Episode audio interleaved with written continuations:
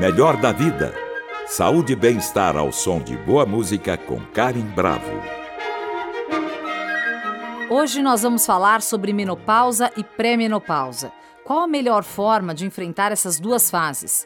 O período da pré-menopausa, também chamado de climatério, é a transição entre o período reprodutivo e não reprodutivo da mulher. Segundo especialistas, é uma chamada para olhar com mais cuidado para a própria saúde. A chegada da menopausa requer cuidados específicos. Com o passar dos anos, as mulheres têm uma queda dos níveis de hormônios. Em determinada idade, elas se tornam insuficientes para manter o ciclo menstrual. Podemos dizer que é aí que se inicia a menopausa. O período traz diversos sintomas característicos, como ondas de calor, falta de desejo sexual, irritabilidade e quadros depressivos. Para falar sobre o assunto, eu tenho a satisfação de receber o doutor Edmundo Chada Baracá, graduado na Escola Paulista de Medicina, com especialização em ginecologia e obstetrícia, professor titular da disciplina de ginecologia da Faculdade de Medicina na USP. Seja muito bem-vindo, doutor Edmundo. Tudo bem? Tudo bem, muito obrigado. Um prazer estar aqui conversando com você. Prazer é todo nosso, doutor. Vamos falar desse assunto tão importante para as mulheres, né? E muitas delas sofrem um bocado com essa fase. Então, é, descobri aqui novas informações pesquisando sobre o assunto e quero dividi-las com o senhor para a gente tirar todas as dúvidas aqui dos nossos ouvintes. Então, vamos começar, doutor, pela pré-menopausa, né? A pré-menopausa é, se apresenta de forma diferente para cada mulher? É, essa fase da vida da mulher, como você bem disse, chamada de climatério, ela representa a transição entre o período reprodutivo e a senilidade. Hoje, a terminologia mais adequada, Karen, é transição menopausal e pós-menopausa. Porque a palavra climatério pode estigmatizar a mulher. Então, nós temos utilizado essa expressão, transição menopausal e, e pós-menopausa. O marco desse período é a menopausa, ou seja, a data da última menstruação. Menopausa nada mais é do que a data da última menstruação. Período que antecede a menopausa e vai, em geral, até um ano após a menopausa, nós chamamos de transição menopausal, uhum. que antes incluía a pré-menopausa. E doutor, tem uma reportagem que eu li da Isto É que revelou que a falta de memória é um sintoma da pré-menopausa e pode começar aos 30 anos. Isso é comum, é raro? Não, é mais, é mais raro. Realmente é mais raro. Na pré-menopausa, ou seja, após os 40 anos de idade, a mulher pode apresentar já sinais de insuficiência na produção de estrogênio pelo ovário. Nessa fase, ela pode ter uma série de sintomas. O sintoma mais eh, característico desse período é a onda de calor, também conhecida como fogacho ou como sintoma vasomotor. Além disso, pode ocorrer alterações da esfera é, neuropsíquica, então, a mulher pode ter ansiedade, angústia, melancolia, depressão, pode ter um pouco de esquecimento. Então, esse é um, vejam, são as manifestações que podem ocorrer no período que é considerado como sendo pré-menopausa. E doutor, como é que as mulheres costumam lidar com esse período? É comum ver mulheres que enfrentam a situação com frustração por acharem que estão se tornando incapazes de levar a vida da mesma maneira de antes? Sim, tem mulheres que se comportam dessa maneira. Mas hoje, é, com toda a informação que a mulher tem, graças inclusive à, à atividade de vocês, a intensidade de informações hoje que chegam às mulheres, ela pode se preparar para passar com mais tranquilidade esse período de transição.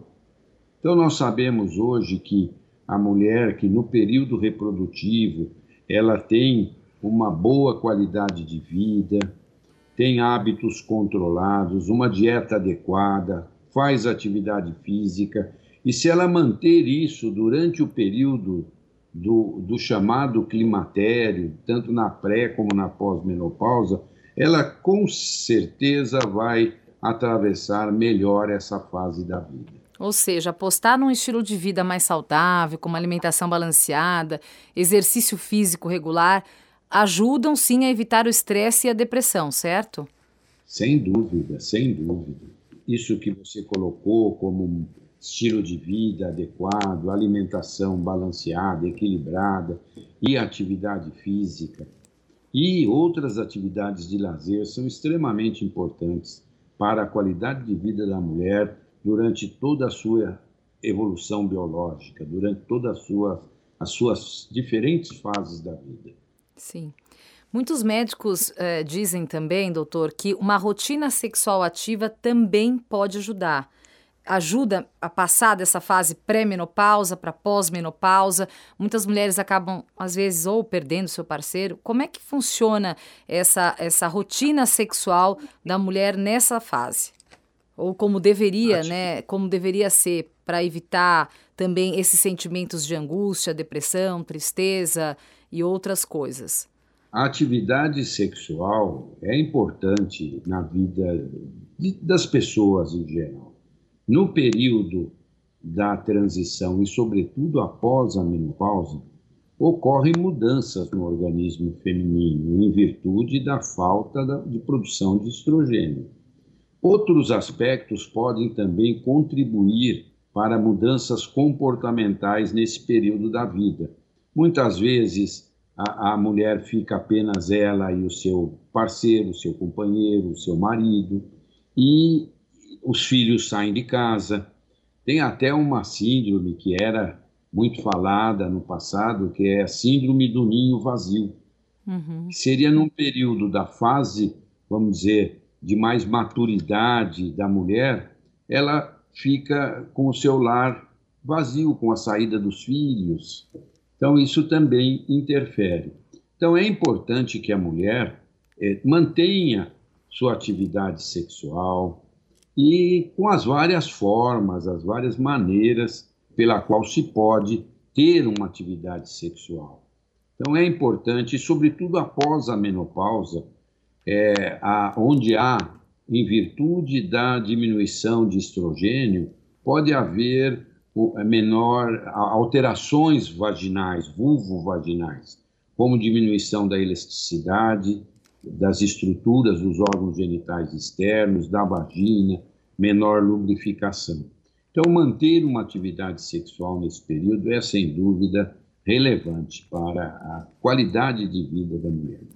E o senhor falou de perda de estrógeno, né? E se fala muito nessa fase da reposição hormonal. Eu queria saber se a reposição hormonal é sempre necessária, todas as mulheres precisam e podem fazer, doutor, ou há casos que são diferentes? Eu costumo dizer, é, Karen, que a mulher deve ser muito bem avaliada nessa fase da vida. Então, nós precisamos ver, primeiro, se ela tem é, repercussões da deficiência de produção de estrogênios nesse período. Então, existe numa fase precoce os sintomas que eu já comentei, os sintomas vasomotores, ou seja, as ondas de calor uhum. e também alterações que ela não apresentava antes e que ocorrem nessa fase, sobretudo após a menopausa, alterações na esfera neuropsíquica. Mas a médio prazo nós temos sinais orgânicos, vamos dizer assim, da falta de estrogênio. Então nós podemos ter alterações da pele, a pele passa a ficar enrugada, muito delicada com o passar dos anos após a menopausa ela pode apresentar secura vaginal, pode apresentar dor à relação, dificuldade à relação sexual e alterações mais tardias que podem aparecer, como, por exemplo, perda de massa óssea, alterações do metabolismo de lipídios, alterações cardiovasculares. Então, nós precisamos avaliar se a nossa paciente tem sintomas decorrentes da falta de estrogênio. E também se não tem contraindicações ao uso de hormônios. Então, existem contraindicações ao, ao, uso da reposição hormonal. E quais são os casos de contraindicações mais comuns e frequentes, doutor? Eu poderia referir, por exemplo, a mulher que teve câncer de mama, a Sim. mulher que teve é, lesões precursoras do câncer de mama, a mulher que teve um, um tumor que é dependente de estrogênio, um câncer do endométrio, por exemplo, dependente de estrogênio, ele, numa fase inicial, é contraindicação à reposição hormonal. Uhum. E também mulheres na pós-menopausa que têm um sangramento genital de causa não esclarecida. Existe também as mulheres que têm tromboembolismo na fase aguda, infarto do miocárdio. Então, tem uma série de condições ginecológicas e não extraginecológicas que contraindicam o uso de reposição de hormônios, em especial de estrogênio e de progesterona. Melhor da vida com Karim Bravo. Hoje eu converso com Edmundo Chada Baracá, ginecologista que é professor da Escola de Medicina da USP e pró-reitor de graduação. A reposição hormonal, as mulheres que fazem, é, a maioria relata se sentir muito melhor, mais disposta, né? Acaba controlando um pouquinho melhor esses efeitos da menopausa.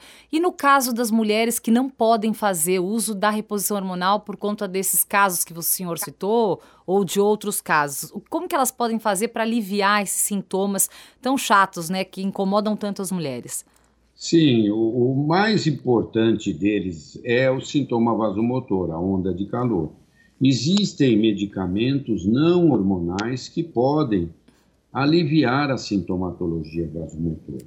Tem a, é, algumas terapias comportamentais que também podem auxiliar no alívio dos sintomas vasomotores. Uhum.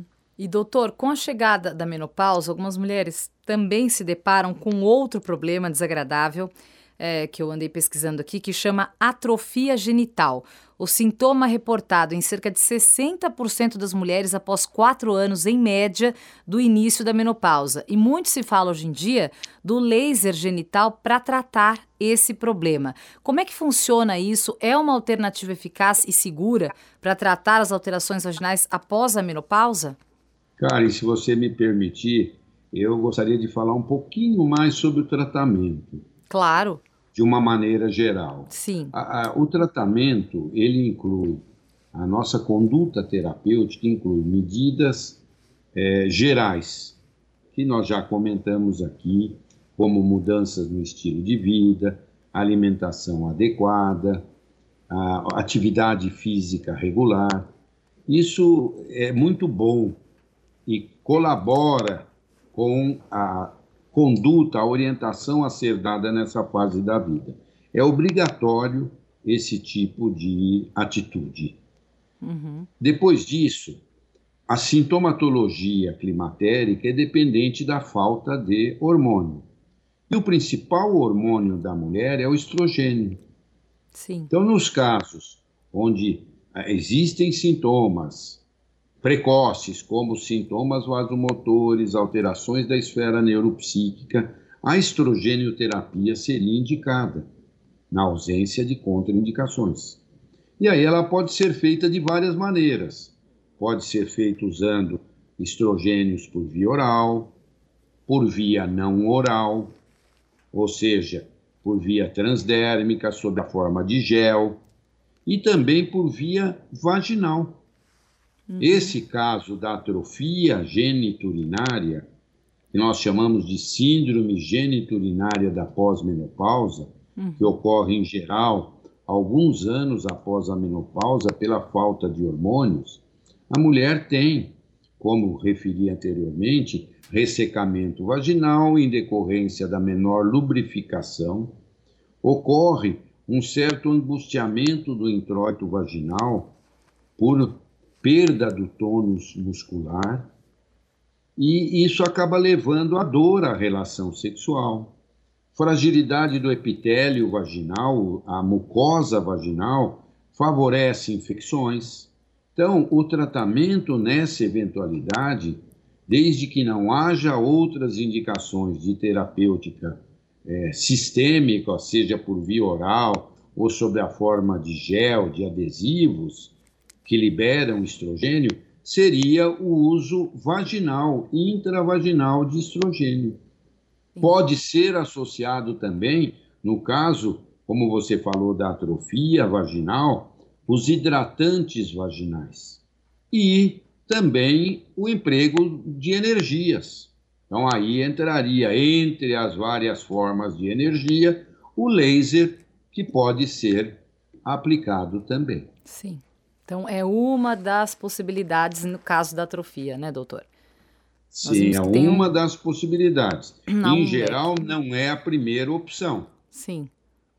Nós fazemos usos dos hidratantes vaginais e também do estrogênio por via vaginal. Tá certo. E quais são os exames, doutor, ginecológicos imprescindíveis no período da pré e da pós-menopausa? Se a pessoa tivesse que fazer a lição de casa corretamente, quais os exames que não podem faltar? Primeiro, Kari, é o exame ginecológico. Então, além de uma, de uma anamnese, de uma conversa entre o, o ginecologista ou a ginecologista e sua paciente, o exame físico geral, onde nós vamos avaliar o peso, a altura, pressão arterial, um, um exame eh, físico geral, o exame ginecológico, que inclui o exame das mamas, o exame clínico das mamas e o exame clínico ginecológico. Então, além dessa avaliação que é soberana, é, obrigatoriamente a mulher tem que ser examinada. Depois disso, nós fazemos o exame para o rastreamento do câncer cérvico-uterino, que é conhecido popularmente como o exame de Papa Nicolau. Representa a citologia oncológica cérvico-vaginal. Além disso, é obrigatória a realização da mamografia. Isso. Mamografia é imprescindível também. E a partir de que idade a, mam para, a mamografia? Para a mulher nessa fase da vida. Sim. Em geral, a mulher que está na pré e na perimenopausa, na, na pós-menopausa, ela deve fazer periodicamente a mamografia. A mulher que faz uso de reposição hormonal, nós recomendamos que a mamografia se, seja feita anualmente. Na pauta de hoje, pré-menopausa e menopausa, pelo Skype eu converso com o doutor Edmund Chada Baracá. E doutor, tem uma pesquisa é, que revelou, achei interessante, que ela revelou um número alto, inclusive, que cerca de 5 a 7% das mulheres entram na menopausa aos 45 anos. Sem saber, elas podem estar passando pela pré-menopausa aos 40 anos, porque os sintomas não são lá tão bem definidos e podem aí se apresentar de diversas formas. É comum, as pessoas percebem, os sintomas são claros. Como é que a gente faz esse diagnóstico? Porque muitas vezes as mulheres sentem um sintoma ou outro e acabam não procurando por se acharem ainda jovens, não imaginarem que estão passando pela menopausa. É, é só o ginecologista consegue descobrir. Isso é comum, às vezes as, as mulheres mais novas têm apenas um sintoma e nem imaginarem que estão passando por esse período de pré-menopausa ou menopausa? Karen, em geral, a menopausa, ou seja, a data da última menstruação, ocorre após os 40 anos de idade. A idade média de incidência da menopausa no nosso meio varia de 48 a 52 anos. Antes disso, pela é, deficiente produção hormonal, geralmente o ovário começa a apresentar sinais de insuficiência progressivamente. Ele não para a sua atividade de uma vez. É muito raro isso acontecer. Aquela mulher que vinha menstruando regularmente, de repente deixa de menstruar e não menstrua nunca mais. Pode uhum. acontecer. Em geral, após os 40 anos, isso pode acontecer. Mas o mais comum é que ela comece a ter alterações menstruais. Então, depois dos 40 anos, depois dos 45 anos, mais a miúde, ela pode começar a ter irregularidade menstrual.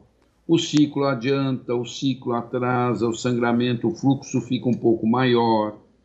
E boa parte das pacientes, à medida que essa irregularidade menstrual vai progredindo, ela pode começar a ter ondas de calor.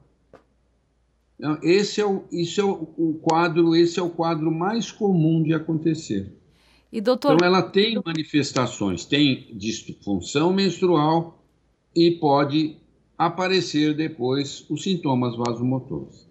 É muito difícil ela entrar na menopausa, ou seja, deixar de menstruar de uma maneira súbita, sem uns sintomas prodrômicos, vamos dizer assim.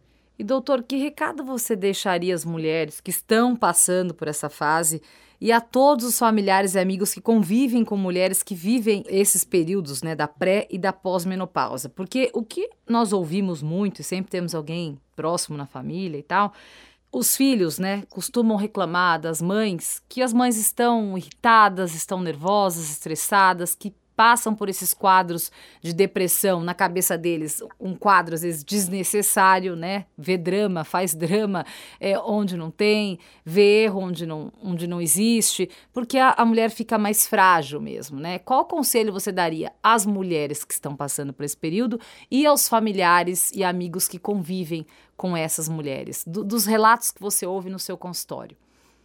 Então, vamos é, por etapas. Sim. Primeiro, com relação à família, com relação ao parceiro, ao companheiro, ao marido. Tem que ter muita sensibilidade nesse período. Então, é um período que a mulher necessita de acolhimento, acolhimento emocional, acolhimento social. A mulher necessita ser compreendida nesse período.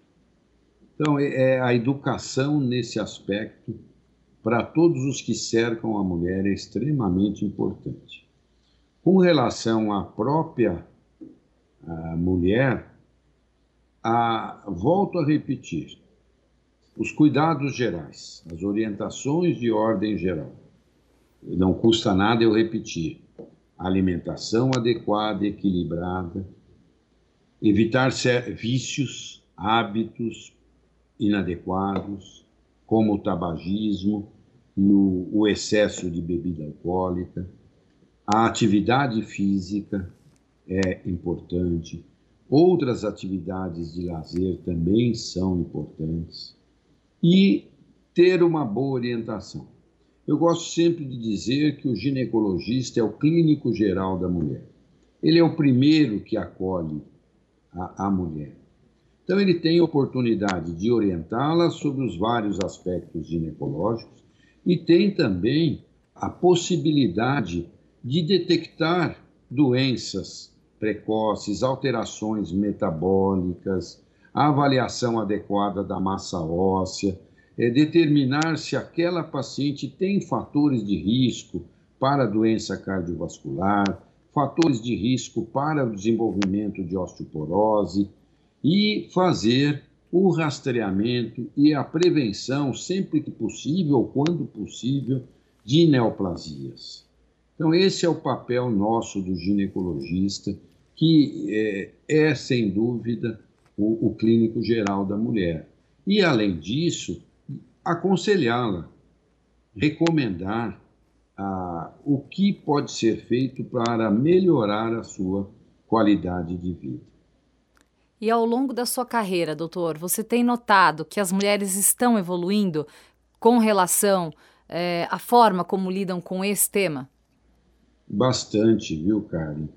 É, as informações hoje estão muito mais fáceis de serem obtidas, seja por meio das mídias eletrônicas, seja pela imprensa escrita, televisiva, falada.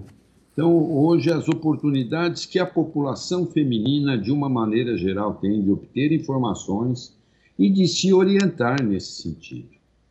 Então, os tempos, a evolução tecnológica, a evolução da comunicação que, que se verificou nos últimos, nas últimas décadas tem possibilitado isso para a população de uma maneira geral e, no caso em pauta, em relação à saúde da mulher. Melhor da Vida, com Karim Bravo. Hoje eu converso com Edmundo Chada Baracá, ginecologista, que é professor da Escola de Medicina da USP. E só para a gente finalizar, doutor, é, o fato das mulheres estarem engravidando mais tarde, isso causa algum impacto na menopausa ou não?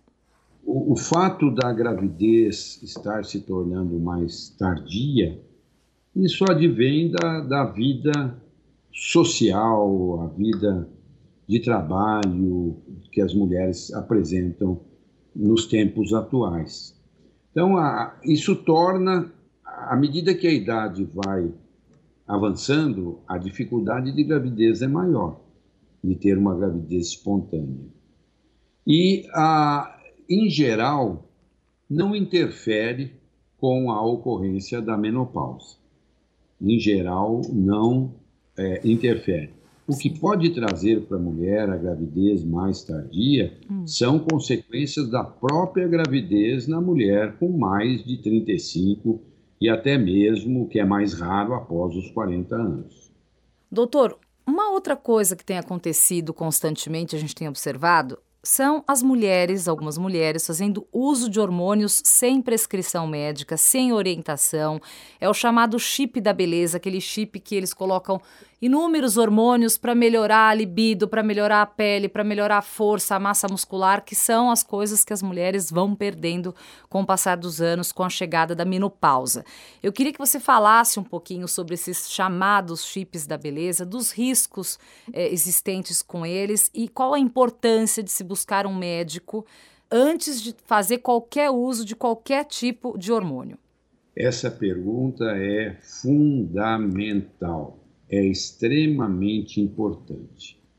Primeiro, todo medicamento, e em especial os hormônios, devem ser recomendados após uma avaliação médica. Nós já assinalamos aqui a necessidade da entrevista, da anamnese ser bem pormenorizada, deve-se realizar um exame físico geral, um exame ginecológico bem detalhado e alguns exames que são imprescindíveis antes de se utilizar uma reposição hormonal. Além disso, eh, os hormônios que podem ser utilizados são o estrogênio, os progestagênios e os androgênios. Esses hormônios, eles só podem ser usados quando não há contraindicação. Então, o, o uso desses chips, que são baseados em implantes de estrogênio, de progesterona e de testosterona, quando não bem indicados, podem trazer malefícios graves à saúde da mulher. Desde excesso, o excesso do hormônio pode trazer, no caso do estrogênio, alterações na mama, alterações no endométrio, na mucosa uterina. Sangramentos, né, doutor? Sangramentos e até mesmo desenvolvimento de lesões precursoras do câncer do endométrio. Além do sangramento. Uhum. Alterações trombólicas, Agora, em, em, algum caso, doutor, esse, o uso desse chip, é, se após é, exames, né, e após o médico detectar quais as deficiências daquela mulher, ele pode funcionar de maneira positiva se for muito bem dosado e muito bem estudado ou não? O chip não é uma, uma boa saída. Não, o, o chip da beleza, esses implantes, eles não são regulamentados no nosso país. Nós usamos o estrogênio sob várias maneiras, como eu já referi anteriormente. Ele pode ser usado sob a forma de comprimidos, pode ser usado sob a forma de gel, de adesivo, ou por via vaginal. Nós podemos usar também ah, os progestagênios, a progesterona natural, e podemos usar a testosterona sob a forma de gel, que Agora... é a mais recomendada, mas ah. em doses ah. fisiológicas, vamos dizer assim. Esses chips, eles apresentam altas doses desses hormônios. E o padrão, a, a, a qualidade de produção, a segurança e a eficácia não tem comprovação através de estudos clínicos randomizados, prospectivos. Então, o, todos esses hormônios, Karen, eles são utilizados por nós, ginecologistas, mas após uma avaliação criteriosa. Sim. Avaliando a real necessidade e afastando contraindicações ao uso dos hormônios. Então, é, essa é a mensagem que eu gostaria de deixar. Claro que uma avaliação é particular, né? Esse tipo de tratamento. Hoje em dia a gente vê a amiga conversando com a outra na academia, pegando a dica, anotando o nome do, do remédio e comprando na farmácia. Então, esse é o recado mais importante, acho, da nossa entrevista. O senhor muito bem colocou isso, que as pessoas, que as mulheres não façam, essa, não tomem essa decisão por conta própria, né? E façam cada uma o seu exame com todos os critérios e exigências que ele deve ter, certo, doutor? Sem dúvida. Sempre a segurança do uso do medicamento acima de toda informação não qualificada. Tá certo. Bom, foi muito bom o nosso papo, foi esclarecedor. Nós conversamos com o Dr. Edmund Chada Baracá, graduado na Escola Paulista de Medicina, com especialização em ginecologia e obstetrícia, professor titular da disciplina de ginecologia da Faculdade de Medicina da USP. Muito obrigada pela presença e até a próxima, doutor. Eu que agradeço, foi um prazer muito grande poder conversar consigo e com toda a grande audiência da Rádio Cultura. Muito obrigada, muito obrigada mesmo. A gente fica muito feliz em recebê-lo aqui no Melhor da Vida. Obrigado. Para saber mais sobre a nossa programação, acesse o Guia do Ouvinte no site da Cultura FM, www.culturafm.com.br. E para comentários e sugestões, entre em contato através da Central de Relacionamento 0 Operadora 11 2182 3222 ou em nossa página do Facebook. Cultura FM Oficial. Siga a rádio no Instagram, underline Cultura FM. Nossos programas também estão disponíveis em podcast. Procure por Melhor da Vida na plataforma de sua preferência. Trabalhos técnicos Toninho Silva e Douglas Santos. Apoio de produção Gabriela Reis e produção Viviana Morila. Melhor da Vida Saúde e bem-estar ao som de boa música com Karen Bravo. Realização Rádio Cultura de São Paulo.